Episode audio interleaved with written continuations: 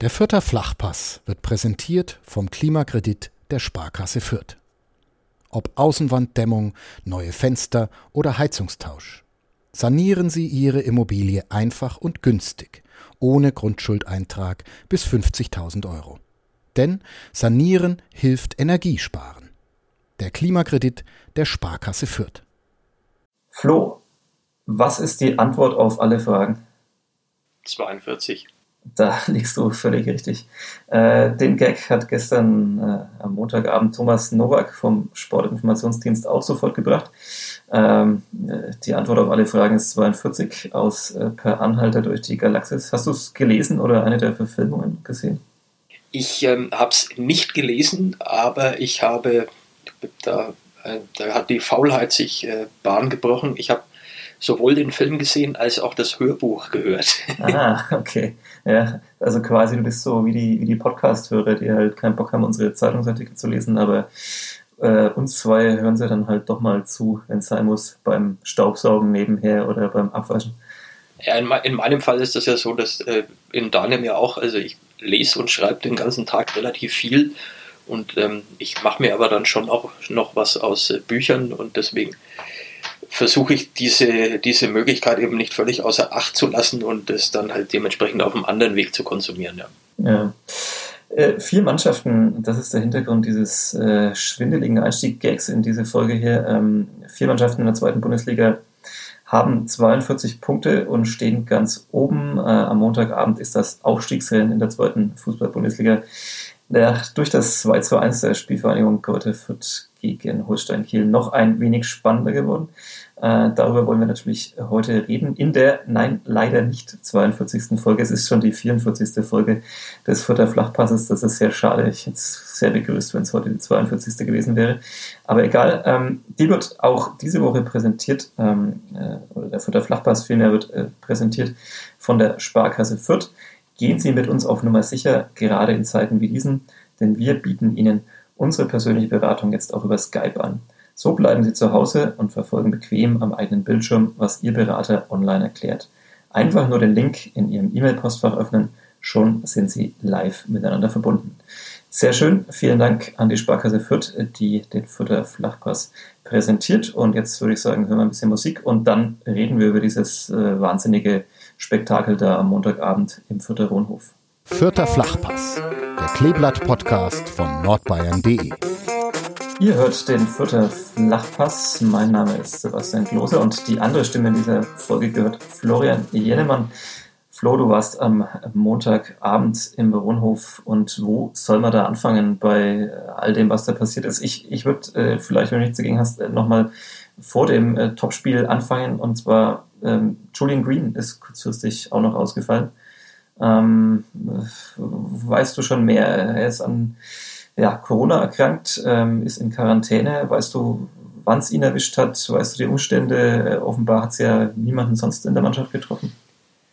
Also so ganz kurzfristig war es dann nicht. Ähm, es war eine, eine, eine, eine Nebelkerze, allerdings eine nachvollziehbare Nebelkerze, die der äh, Stefan Leitl da bereits am vergangenen Freitag im Pressegespräch äh, geworfen hat in dem er davon gesprochen hat, dass ihm drei Schlüsselspieler fehlen mit Mafrei, Seguin und Ernst. Ähm, da wusste er aber auch schon, dass es ein Förder sein wird, denn äh, der positive Test datiert vom Donnerstag.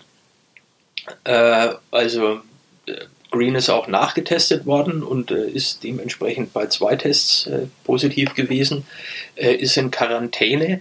Ähm, die Problematik war also schon vorher bekannt. Ähm, die Absicht, die dahinter steckte, war allerdings Holstein Kiel nicht noch mehr zu verraten, als unbedingt nötig war. Ähm, es ja. geht ihm wohl insofern bislang so, dass man sagen kann, es ist nicht sehr auffällig. Also von einem äh, stärkeren Verlauf oder ähnlichem ist mir bislang nichts bekannt. Der Verein selber hat es allerdings eben erst unmittelbar vor dem Spiel bekannt gegeben um äh, Holstein nicht die Möglichkeit zu geben, sich da ein paar Tage drauf einzustellen. Weil es war ja dann doch so, dass aus von vier Mittelfeldspielern drei nicht mitmachen konnten. Ja, das ist äh, nachvollziehbar wahrscheinlich und vor allem ja, bei so einer Erkrankung ist es ja auch immer schwierig. Da geht es ja auch um vielleicht ein bisschen Persönlichkeitsschutz. Da geht es auch darum, dass man wahrscheinlich ja dann auch danach ein bisschen abgewartet hat. Äh, hat sich das jetzt irgendwie noch ausgewirkt? Also Stand jetzt weiß man ja nicht davon, dass sich einer seiner Teamkollegen angesteckt hat. Ähm, ähm, was ja immer wieder erstaunt, wenn man so die Nachrichten verfolgt, wenn man dann sieht, wie schnell das manchmal geht. Ähm, äh, meine, klar, die Spieler sind, äh, sind auf dem sind draußen die meiste Zeit. Ähm, da ist, wie wir alle wissen, das Ansteckungsrisiko geringer, ähm, aber man trifft sich ja dann doch mal auch vielleicht in der Kabine oder wie auch immer. Also ähm, ja, spannend, dass das in dem Fall auch wieder nicht passiert ist, aber wir wissen jetzt wahrscheinlich auch nicht mehr um die, über die Umstände, wie es zu dieser Infektion kam und dafür bietet es sich natürlich auch zu spekulieren. Oder hast du noch äh, weiterführende Informationen, die du hier teilen kannst? Nee, ich kann ansonsten noch dazu sagen, dass es eben so ist, dass äh, die Mannschaft ja am Samstag gespielt hatte, dann ein, zwei Tage frei gehabt hat und dann ist äh, turnusmäßig immer so, dass direkt nach den freien Tagen wieder getestet wird. Und nach diesen freien Tagen war eben dann äh, Green auffällig und dann gab es eben die Nachtestung und dann, ja. Okay. Naja, dann, ähm, ja. Aber natürlich lässt sich daraus, wie wir alle wissen, nicht ableiten, ähm, wo und wann die Infektion bei Green äh, entstanden ist, denn ähm, ja, mit Inkubationszeiten und all solchen Geschichten ist ja nach wie vor nicht ganz so einfach. Ja, ja, da kann man dann natürlich zurückgehen bis nach Hamburg sozusagen, ähm, ja. wenn man das mit einrechnet. Aber ähm, wie gesagt, äh, wir haben keine medizinische Ausbildung, wir sollten uns zurückhalten mit irgendwelchen äh, Mutmaßungen. Ähm, ja, du hast es schon angesprochen, es war ja nicht der einzige wichtige Spieler, der der Spieler für Verein gefehlt hat ähm, gegen Kiel. Ähm, Maffrey, Jekyll, Ernst, Seguin entweder verletzt oder gesperrt. Ähm, waren alle raus für dieses Spiel. Ähm, wir, wir, haben beide vorher noch ein bisschen philosophiert, mit welcher taktischen Formation Stefan Leitl wahrscheinlich antreten wird, ob er sozusagen was verändert, ob er einfach nur die, ja, äh, sozusagen die Spieler ersetzt ähm, und der Raute treu bleibt er ist eher nicht treu geblieben. Ich, ich habe ja vorher noch so ein bisschen äh, gemutmaßt, okay, wenn so viele fehlen, vielleicht stellt er dann auch größer um und es ging ja auch ein bisschen darum, will man vielleicht ähm, Kiel, ja, will man da immer eher spiegeln, will man da vielleicht was verhindern erstmal oder zieht man so sein eigenes Ding durch. Ähm, es war von Beginn zunächst mal ein, ein 4-2-1-3 oder ein, ein 4-2-3-1, je nachdem, wie man das dann lesen will und je, ob, je nachdem, ob es gerade Angriff oder Verteidigung war. Ähm, hat aber nicht den gewünschten Effekt gehabt in der ersten Halbzeit, oder? Nee.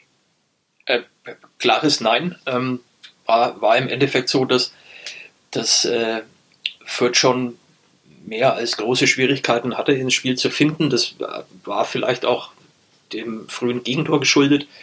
Ähm, aber es ist tatsächlich so gewesen, dass, dass sie äh, oft hinterher waren, dass sie im Mittelfeld äh, die vom, vom, vom Gegner ein Stück zu weit weg standen, dass sie, dass sie eben diesen viel zitierten Zugriff nicht hatten und dementsprechend äh, ist die Führung Kiels, auch wenn sie schon so früh gefallen ist und da ja eigentlich im Spiel selbst noch nicht so viel passiert war, äh, lange völlig verdient gewesen. Ähm, ich würde sogar sagen, auch nach dem 1 zu 1 oder besser gesagt bis zur Pause war Kiel mal in jedem Fall die bessere Mannschaft und hatte sehr, sehr viele Chancen. Ähm, ja, also ja, ist, ist, ist tatsächlich so, dass, dass da Dinge dabei waren, ähm, so vom 16er weg, äh, zwischen der 20. und 30. Minute, äh, wo ein, zwei Mal Kiel abgezogen hat, wo man sich dann schon gefragt hat, warum derjenige den Abschluss, den er da gesucht hat, jetzt dann so halbherzig in die Tat umgesetzt hat. Ähm, da wäre schon, also Mühling fällt mir jetzt ein, so nach 25 zum Beispiel, äh, mit dem Innenriss, wenig Druck, völlig frei. Äh, da hätte man sicherlich schon mehr draus machen können. Ja, es ist schön, wie man hört, dass du durch deine Unterlagen blätterst, weil du hast wahrscheinlich, also du konntest zumindest viele Chancen mitschreiben. Also Lee hatte dann auch noch eine. Lee war auch dabei, genau. Die, die er wahrscheinlich vielleicht machen muss unter solchen Gesichtspunkten. Ja, aber ähm, auch der war dann im Abschluss, ja, wie gesagt, ich bleibe bei dem Wort halbherzig. Mhm. Also da war nicht der Dampf dahinter, der da dahinter hätte sein müssen.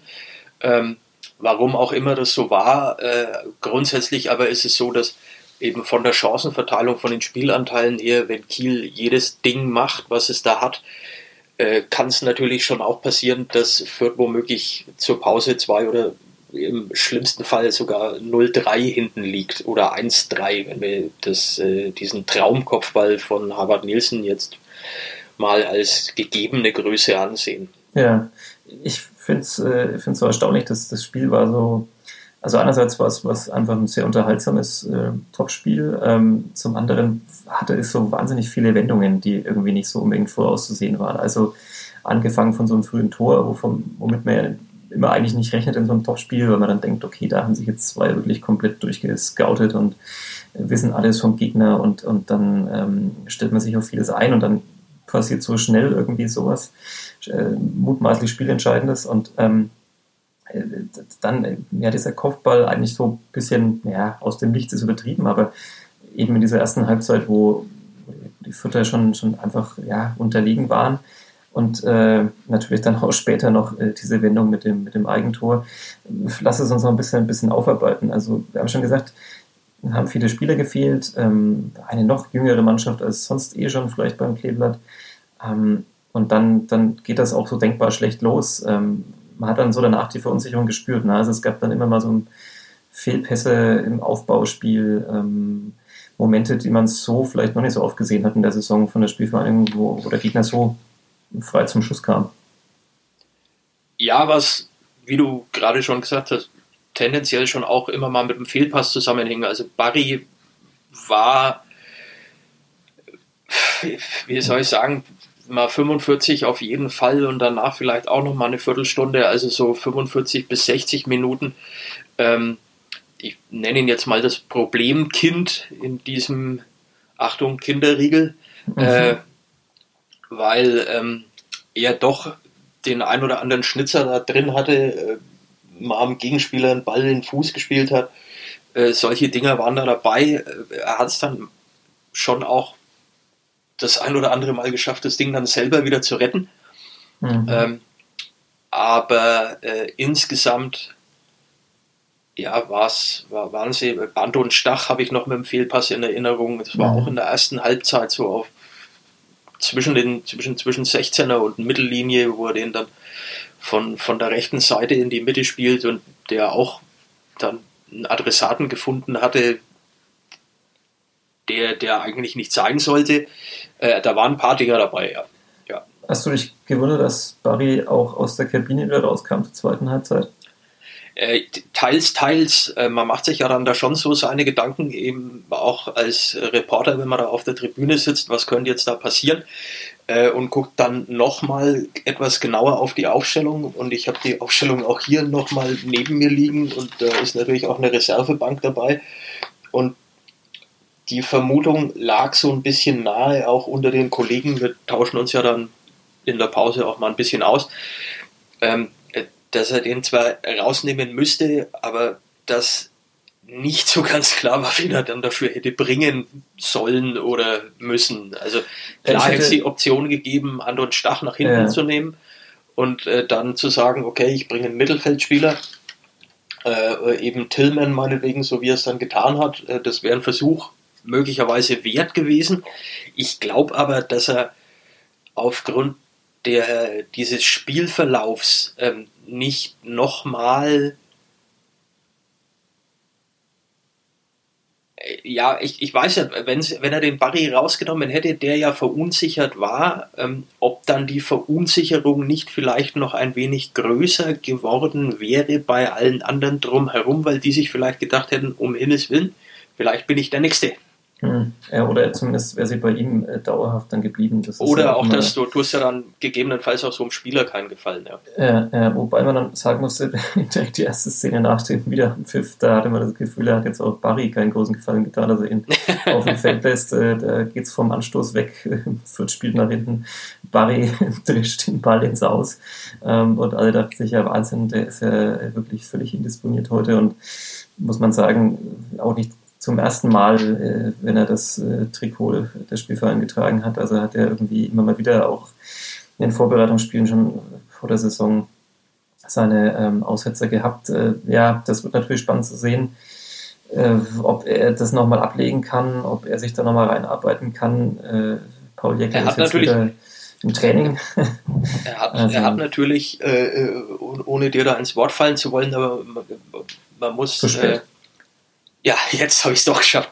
Ähm, man muss, ähm, finde ich, schon auch dem Jungen ein bisschen zugute halten. Er hat natürlich in der Zwischenzeit nicht viel gespielt gehabt und ein bisschen Anlaufzeit brauchst du nach fehlender Spielpraxis schon auch. Und gerade in so einem Spiel, wo dann der Druck auch noch ein bisschen höher ist, also das soll jetzt keine Entschuldigung in dem Sinn sein, weil ähm, letztlich sind es alles Profis und das ist ihr Job. Äh, aber man hat ihm angemerkt, dass er in letzter Zeit nicht so viel gespielt hat. Ähm, das ist verletzt war er auch noch. Verletzt ähm, war er auch noch. Das, also ich will jetzt für ihn keine Ausrede suchen, aber ja. man darf dann auch andere Komponenten, die da eine Rolle spielen, in der Beurteilung auch nicht vergessen. Das, das sehe ich auch, ähm, aber ich finde es also völlig richtig, dass man da so ein bisschen wieder reinkommen muss erstmal. Das sehe ich dann aber eher so beim Timing, so was so Zweikämpfe angeht und sowas. Mhm. Ähm, ja. Aber die, die Fehlpässe und Bälle, wie er sie dann doch zum Teil verarbeitet hat, das ist ja dann, ja, finde ich, so eine, so eine Grundlage, die, finde ich, relativ wenig damit zu tun hat, wie viel Spielpraxis man gerade hatte. Aber ähm, Dafür ja. hatte Stefan Leitl eine Erklärung gehabt übrigens. Mhm. Und zwar, ähm, die lautete wie folgt, ähm, dass er denkt, dass sich Barry schwer getan hat, auch äh, unter anderem aufgrund dessen, dass sie ihre Grundordnung verlassen hatten. Also, dass sie eben nicht diese Raute gespielt haben, wie sie sie sonst üblicherweise spielen. Mhm. Ähm, und dass dann sozusagen Abläufe sich verändert hatten. Ähm, sie haben ja dann in der zweiten Hälfte sich wieder eher an ihrem eigentlichen Spiel orientiert. Mhm. Äh, und da wurde Barry auch besser. Und die Erklärung von Stefan Leitl in dem Kontext war dann eben die, äh, dass er glaubt, dass sich der, der Barry da hinten eben vielleicht von Anfang an leichter getan hätte, wenn sie eben eigentlich bei ihren Grundprinzipien im Spiel gewesen wären von Anfang an. Ist das natürlich auch, ich nenne es jetzt mal eine Hypothese. Ja, und vor allem eine interessante, weil er kritisiert sich ja dann in gewisser Weise selbst, ähm, dass, dass, dass er die Taktik verändert hat äh, und da den Arvind Barry vor so großen Herausforderungen stellt. Gut, dann kann man vielleicht keine, keine Rücksicht auf Einzelschicksale nehmen in ja, solchen Fällen. Ja, ja finde ich aber generell interessant. Also ähm, es, er hat ja jetzt gegen Hamburg ähm, umgestellt gehabt, äh, zumindest zu Beginn, ähm, und jetzt dann auch gegen Kiel noch ein bisschen, bisschen krasser. Ähm, und jeweils ist man dann aber im Prinzip zur Raute zurückgekehrt oder zu dem eigentlichen Futterspiel, was es auch, äh, ja, was die Mannschaft ausgezeichnet hat, den längsten Teil der bisherigen Saison. Ähm, verwundert sich so ein bisschen, dass er so radikal eingegriffen hat. Also in, in Hamburg hatte man ja auch das Gefühl, äh, ja, die Idee hat man irgendwie verstanden, am Anfang ein bisschen defensiver, ein bisschen stabiler zu stehen, aber eigentlich sah es dann deutlich besser aus mit der Raute und man weiß ja auch, ähm, dass äh, Angriff die beste Verteidigung ist. Also wenn man den Gegner ein bisschen mehr beschäftigt, dann, dann ist auch vielleicht hinten äh, weniger Gefahr. Ähm, jetzt war es gegen Kiel im Prinzip auch so, dass man dann irgendwann wieder umgestellt hat oder, oder auch das Spiel einfach verändert hat. Ähm, stellt sich die Frage, warum? Warum hat er überhaupt die, die Anpassung getroffen? Also ähm, gut, Hamburg ging es dann noch auf, wenn man so will, dass man dann erstmal gut reingekommen ist und, und kein Gegentor bekommen hat, aber ähm, ja, irgendwie spricht vieles dafür, finde ich, nach den zwei Spielen, dass man einfach äh, bei seinem äh, ja, erfolgreichen System bleibt. Never change a winning team, auch wenn das natürlich vom Personal jetzt nicht möglich war, aber, aber never change a winning system, würde ich es dann mal sagen. Äh, man kann natürlich nicht in den Kopf der Leute reingucken. Was ich glaube, was, was diese, diese Umstellung einfach äh, nach sich gezogen hat, war, dass die halt deine, also Green Ernst Seguin, ähm, dass ja da quasi deine komplette Kreativzentrale wegbricht, dass du dann vielleicht gedanklich sagst, okay, Kiel, das ist ne, jetzt in der Liga schon eine ziemliche Hausnummer. Ähm, der HSV, für den gilt ja ähnliches. Äh, und ähm, dass du dann halt einfach sagst, okay, wir gucken jetzt erstmal, dass wir Stabilität reinkriegen, umstellen können wir es dann ja immer noch. Das ja. wäre, wäre eine Überlegung. Also er hat ja grundsätzlich quasi zwei Sechser äh, gestern auf dem Platz gehabt äh, von, von Beginn an mhm. ähm, mit, mit, mit äh, Sapai und, und Stach. Und ähm, da machst du dann natürlich schon erstmal äh, das Zentrum zu und versuchst die Angelegenheit mit etwas mehr Ruhe anzugehen. Ja. Wenn du jetzt natürlich, es muss ja auch, es muss ja auch zum, zum, zum, zum Personal passen. Das ist ja auch noch so ein entscheidender Punkt. Also äh, die, die drei, die da gestern im Mittelfeld gespielt haben, also Sarpai und Stach hätte ich jetzt weder auf der 10 noch auf einer 8 gesehen. Ähm, Nielsen kann halt diese 10 spielen. Und äh, dann ist aber halt die Auswahl nicht mehr so groß. Kann ich, kann ich zum Teil nachvollziehen, wobei ich Anton Stach jede Position im Mittelfeld zutraue. Aber, ähm, aber letztendlich hat sich doch daran gezeigt, dass sie dann besser dastehen, wenn sie vielleicht äh, dann doch eben es nicht so dicht machen im Zentrum, äh, vermeintlich erstmal so ein bisschen defensive Stärken, sondern eben ihr Ding durchziehen und dann eben selber sehr torgefährlich sind, auch auf Kosten vielleicht der Stabilität ein bisschen hinten und auf die Gefahr hin, dass man dann doch das ein oder andere Tor bekommt. Aber das haben sie ja in dem Sinn auch bekommen und die Chancen für Kiel, haben wir ja auch schon erwähnt, waren ja auch da, auch ein zweites und drittes zu machen. Also ähm, ja. Das stimmt, aber sie hatten ja, also der Versuch irgendwie vielleicht keine Raute zu spielen, sondern mit was anderem, der war ja zum Saisonbeginn auch schon mal da. Also es ist jetzt, die Idee ist jetzt nicht völlig aus dem Nichts gekommen. Nee, nee, das stimmt. Ähm, es wurde immer mal wieder angepasst. Ähm, aber ich glaube, wenn man mal die Ergebnisse hinlegt und schaut, mit welchem System sie zustande gekommen sind. Ja, dann dürfte es ziemlich eindeutig ausfallen. Ja, mal abgesehen ja. davon, dass man vielleicht jetzt auch nicht immer nur ähm, das System, wie es sich auf dem Papier zeigt, ist ja dann doch auch je nach Gegner dann doch auch nochmal ein bisschen angepasst und vielleicht unterschiedlich. Also eine Raute gegen, äh, was weiß ich, Hamburg ist nochmal vielleicht eine andere Raute als gegen Aue oder so. Ähm, aber gut, wir wollen uns jetzt nicht noch zu sehr in diese taktischen Diskussionen verstricken, was wir schon getan haben. Sorry, aber muss ja vielleicht auch mal sein. Ähm, wir wollen natürlich noch ein bisschen allgemeiner drauf gucken. Ähm, am Ende des Spiels standen drei Punkte, wir können auch ein bisschen nochmal diese zweite Halbzeit gleich durchgehen. Und wahrscheinlich haben wir auch noch nicht genug, auch wenn du es schon ansatzweise getan hast, den Kopfball von Harvard Nielsen gewürdigt haben. Jetzt habe ich mich verloren in meinem eigenen Satz, egal.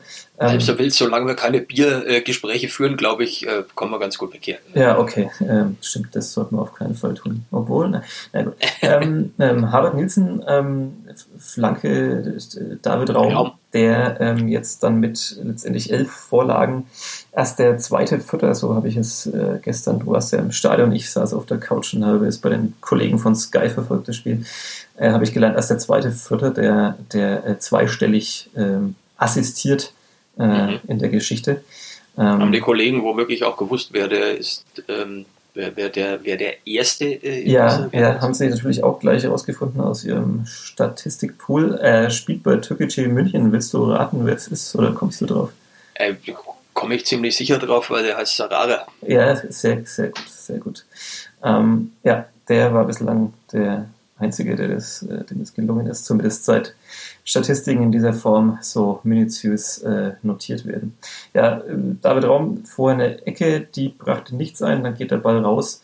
Ähm, Hans-Nonus Arbeit blockt ähm, den Gegenspieler gut weg oder, oder, stellt sich einfach dazwischen mit seinem robusten Körper und Raum kann nochmal flanken und ja, passt genau äh, auf den Kopf oder über Harvard Nielsen, der dann wunderbar hochsteigt und aus, ich glaube, bei Sky wurde es auch genau ausgerechnet, 12 Meter irgendwas, ähm, ja, im Prinzip einen Schuss abgibt, aber mit dem Kopf ähm, habe ich tatsächlich auch schon eher lang nicht mehr gesehen, so einen Kopfball aus der Distanz mit der Präzision und der Wucht. Ich musste spontan an Karl-Heinz Riedle denken. Ja, ja. Das stimmt. Der war bekannt dafür. Ähm, in letzter Zeit habe ich eher weniger so Kopfball-Ungeheuer erlebt in, in Fußballspielen. Nee, ähm, ähm, sehr schönes Tor, ähm, das an dieser Stelle nochmal gewürdigt. Das war dann das 1 zu 1 und ja, ähm, dann war Kiel trotzdem eigentlich weiter die gefährlichere Mannschaft, ähm, ja. auch noch so ein bisschen nach der Halbzeitpause. Dann, ich weiß gar nicht, hast du so einen Knackpunkt ähm, ausmachen können? Ich, ich nicht so wirklich. Ich, irgendwie, irgendwann ist das Spiel so ein bisschen dann gekippt. Also vielleicht lag es auch daran, dass die Kieler einfach dann ein bisschen müde wurden, dass sie vielleicht den Druck nicht mehr so hochhalten konnten, wie sie es davor gemacht haben fand in der zweiten Halbzeit hat dann vor allem auch Dixon Abiyama noch ein bisschen mehr Druck wiederum auf die Kieler Innenverteidigung äh, gemacht, also ist da noch besser angerannt. ähm, sodass dann da vielleicht auch im Aufbau das nicht mehr so gut funktioniert hat.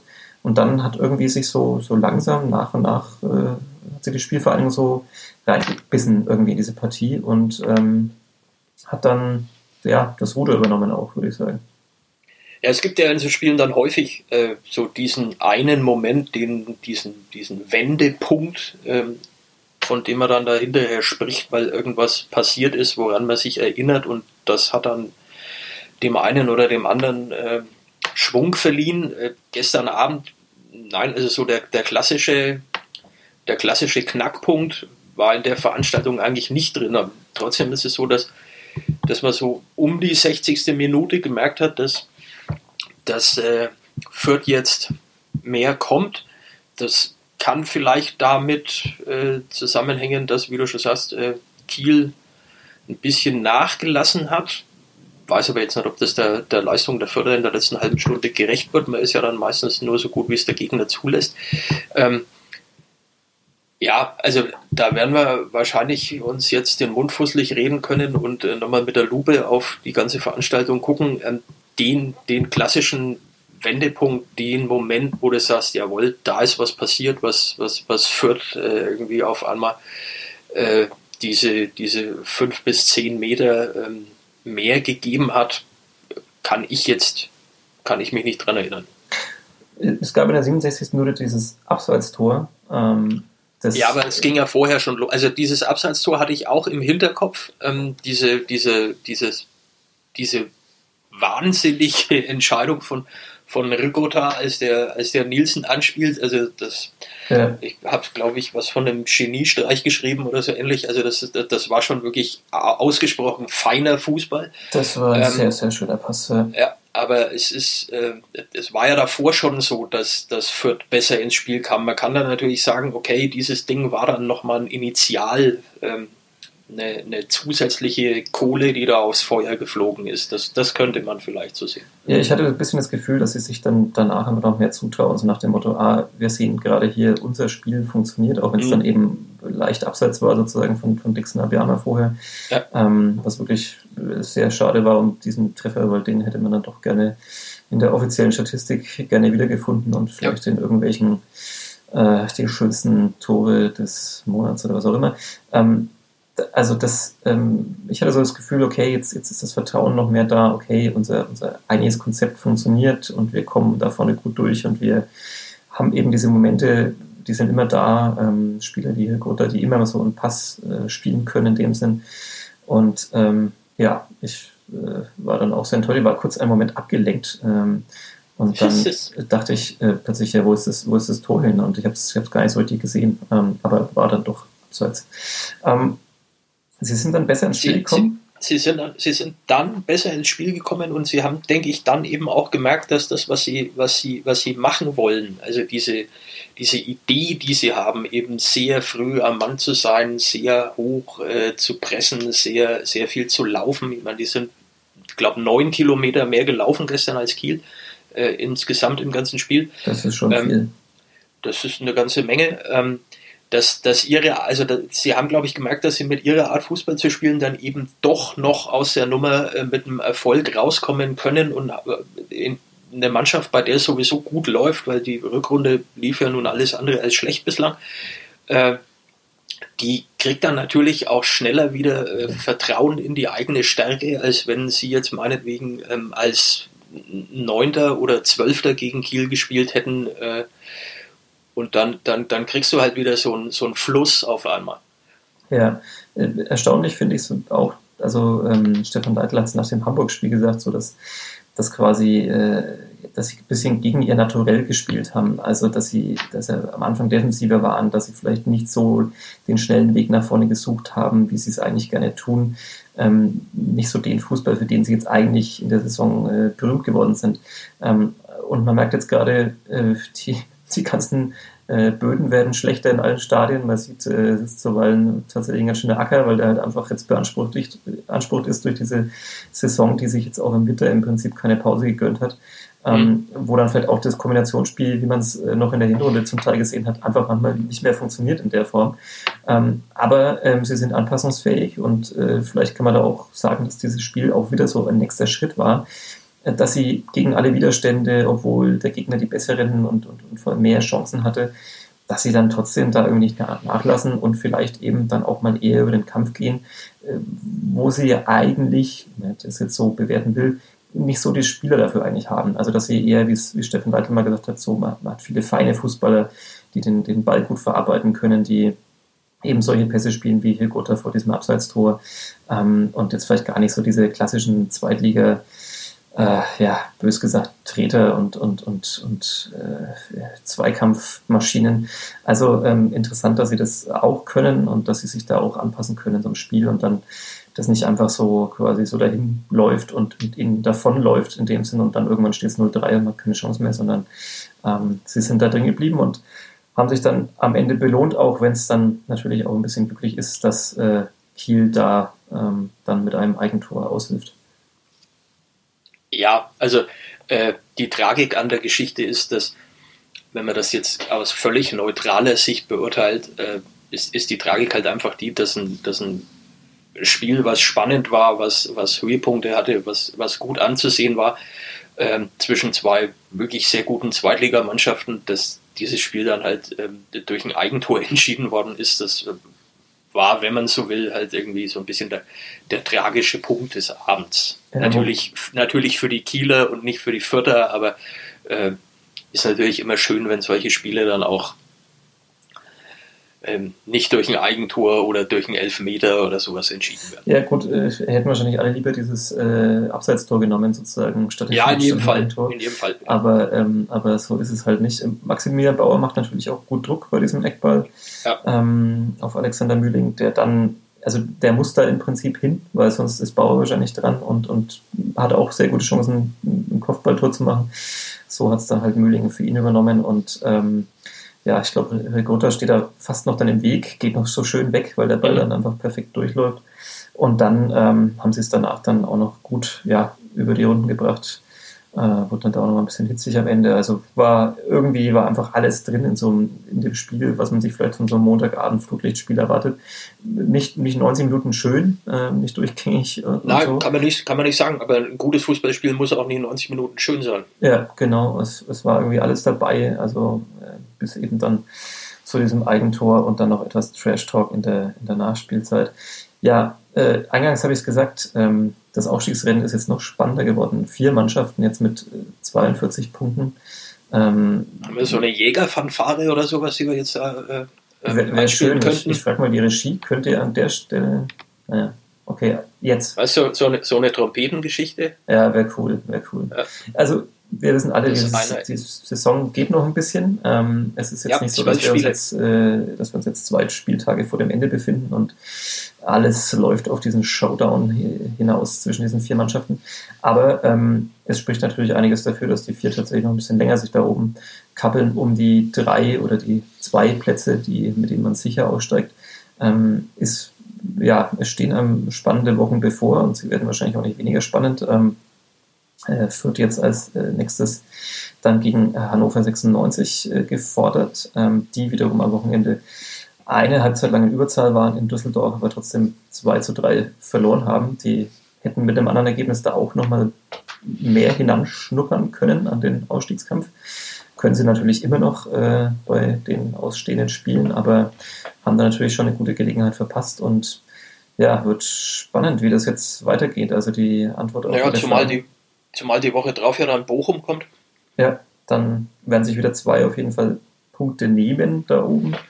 Ähm, andererseits äh, macht der HSV gerade auch nicht unbedingt den Eindruck, als würde die Steilvorlagen, die die Konkurrenz liefert, äh, ausnutzen wollen.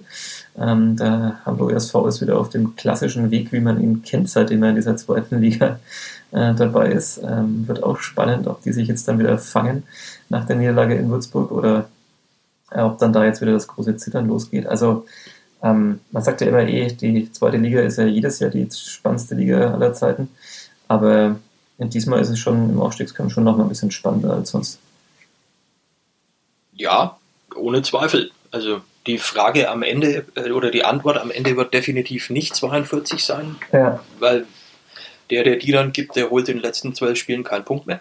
Ja. Äh, aber ähm, ja, vier Mannschaften, äh, alle punktgleich. Da ist es auch so, dass man sagen kann, die sind von, von, den, von der Tordifferenz äh, nicht so weit auseinander, dass sich da einer in irgendeiner Art und Weise besonders absetzen könnte. Ähm, also äh, zumindest sieht es aktuell danach aus. Ähm, also das ist sehr ausgeglichen, die vier, Stand jetzt. Ähm, und es ist ja schadet zum sportlichen Wettbewerb ja nicht, wenn auch ein bisschen Spannung drin ist. Wäre ja blöd, wenn der ASV jetzt meinetwegen 50 Punkte hätte äh, und praktisch schon weg wäre.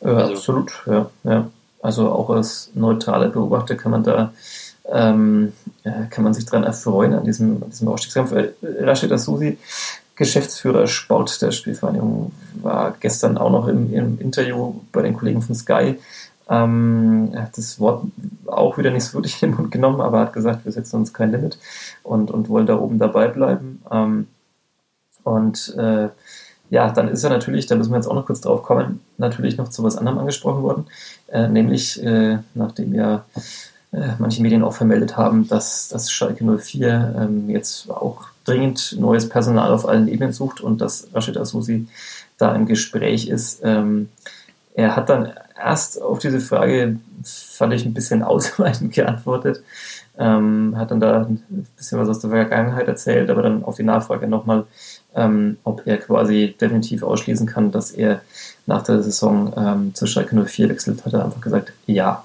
Insofern äh, ist das Thema wahrscheinlich auch durch. Ähm, äh, interessant ist natürlich trotzdem, Erfolg weckt Begehrlichkeiten, also ähm, es ist jetzt auch nicht ganz verwunderlich, dass vielleicht sowohl Spieler als ähm, ja, der Manager, als natürlich auch der Trainer, der auch seinen Vertrag verlängert hat, aber trotzdem, wir wissen ja alle, was Verträge manchmal bedeuten können, aber alle sind gefragte Leute und deswegen wird es wahrscheinlich umso spannender, ob dem Kleeblatt äh, das tatsächlich gelingt, äh, der Ausstieg, dann wird es natürlich auch deutlich leichter, ähm, vielleicht möglichst viele an Bord zu behalten. Ja, wobei deutlich leichter ein bisschen relativ ist. Äh, ähm, was jetzt zum Beispiel die Spieler angeht, äh, ist es ja schon auch so, der ein oder andere ist ablösefrei. Klar ist nicht mehr so viel Geld unterwegs, ähm, Corona-bedingt. Äh, aber vielleicht kostet der Aufstieg die Spielvereinigung ja auch, also vielleicht erhöht es nicht nur die Einnahme, sondern vielleicht kostet es ja auch ein bisschen was, weil du ja Prämien bezahlen musst, etc. Ähm, ob die Mannschaft dann also es wird in jedem Fall spannend zu beobachten, ob die Mannschaft diese Qualität, äh, die sie jetzt hat, auch äh, halten kann oder besser gesagt das Personal auch halten kann. Du hast David Raum schon angesprochen, der nach Hoffenheim geht. Ob der der Einzige bleibt, ähm, also oder, oder ob da noch ein, ein oder anderer sich anschließen wird, das wird interessant sein in nächster Zeit zu beobachten. Absolut, das wird das große Thema der ja vielleicht der Schlussphase der Saison, spätestens dann im Sommer. Ähm, klar, ja, es ist ja, würde ist was ja kosten. In, ist ja in, ist ja in Fürth äh, schon das ein oder andere Mal passiert, dass man vorne mitgemischt hat und dann ähm, war irgendwie abzusehen, dass diese Mannschaft, die man da auf den Platz bringt, so vorm Auseinanderbrechen ist. Äh, und dann hat es ja häufig für ein bisschen Unruhe gesorgt, dann hat es nicht gereicht. Äh, wir werden sehen, wie sich die Sache entwickelt.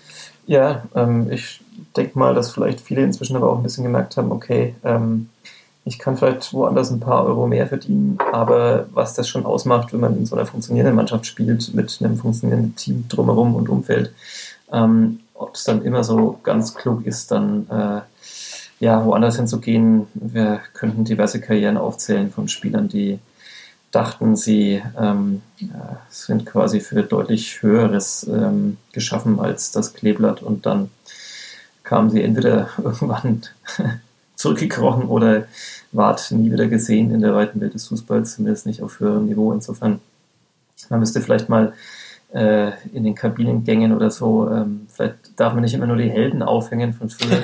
vielleicht sollte man mal äh, Porträts von den Spielern hinhängen, die dachten, sie äh, werden ganz, ganz groß und äh, sind dann schwer abgestürzt. Und, also so, so ein Gang, durch den der Spieler dann kurz vor der Vertragsverhandlung rein zufällig äh, durchgehen muss. Ja, exakt. Wall of Shame. Ja, ähm, ja, da steht, wir, steht, ach, dann, komm, wir gehen heute mal rechts rum. Ja, genau. Ja. 2011 gewechselt nach und dann Karriereende 2014 oder so. also so in dem Stil. Aber gut, ähm, ja. Es sind äh, jede Menge Kompetenz äh, ist da beim, beim Kleeblatt. Man wird es schaffen, wie auch immer es dann genau ausgeht, eine Mannschaft äh, zu halten und wieder neu zu formen, egal für welche Liga. Darüber werden wir uns dann aber erst in Zukunft äh, damit beschäftigen müssen. Ähm, für den Moment wollen wir es mal gut sein lassen, würde ich sagen. Wir. Äh, halten fest, dass Kleeblatt ähm, bleibt äh, weiter ungeschlagen in der Rückrunde, ähm, hat sich in jedem Spiel im Vergleich zu vorhin der entweder verbessert oder zumindest das äh, Niveau gehalten. Ähm, und ja, ist jetzt wieder noch ein Schritt mehr in diesem, diesem Ausstiegskampf mit drin. Vier Teams mit 42 Punkten und es wird spannend, wo diese Reise noch hingeht. Wir werden das äh, beleuchten, natürlich auch hier im Podcast. Florian Jenemann, vielen Dank für deine Zeit. Du musst jetzt wahrscheinlich noch äh, alles Mögliche schreiben über diesen Montagabend. Und, kleines, ähm, kleines, klitzekleines bisschen. Ich glaube, es sind so drei, drei Texte, sollten es, glaube ich, in jedem Fall werden. Ja, ja dann äh, viel Spaß damit. Äh, wer die lesen möchte, kann das natürlich wie immer in Nürnberger Nachrichten, Nürnberger Zeitung und Fürther Nachrichten tun und auf nordbayern.de, wo ihr auch immer die neueste Folge des Fürther Flachpasses findet. Mein Name ist Sebastian Loser. Vielen Dank fürs Zuhören und bis zum nächsten Mal. Ciao. Ciao.